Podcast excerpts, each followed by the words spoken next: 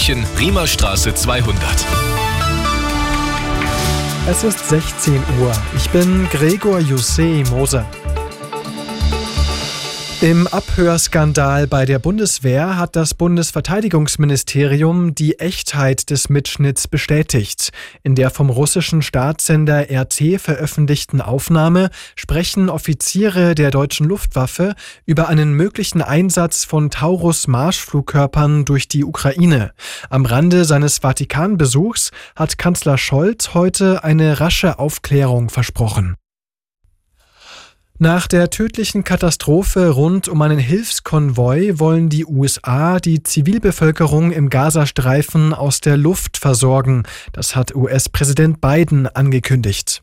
Beim Versuch, Lebensmittel zu ergattern, waren verzweifelte Menschen auf einen Hilfskonvoi zugestürmt. Es brach Chaos aus, Schüsse fielen, Dutzende Zivilisten wurden getötet, Hunderte verletzt. Israel erntete massive Kritik. Damit mehr Hilfsgüter ankommen und besser verteilt werden können, wollen auch die USA ähnlich wie Jordanien und Ägypten per Luftbrücke zunächst Lebensmittel über dem Gazastreifen abwerfen. Auch über Hilfstransporte per Schiff wird nachgedacht.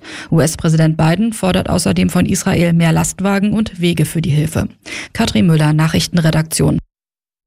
Bayerns Innenminister Hermann hat ein Mahnmal für die Todesopfer der RAF gefordert. Das Gedenken an den RAF-Terror brauche einen öffentlichen Ort für ein Nie wieder.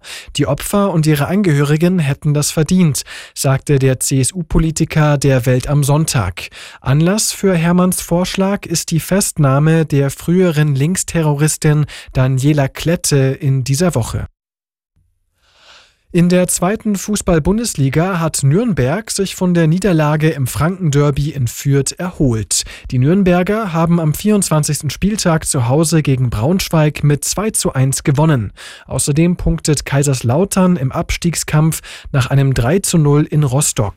Das dritte Spiel zwischen Hannover und Düsseldorf ging 2 zu 2 aus. Und dann geht unser Blick noch in die dritte Liga zu den Löwen. Die haben ja heute Nachmittag gegen den SSV Ulm gespielt und leider ganz, ganz knapp am Ende Ende dann doch verloren. Also nichts mit dem fünften Sieg in Folge für die Löwen.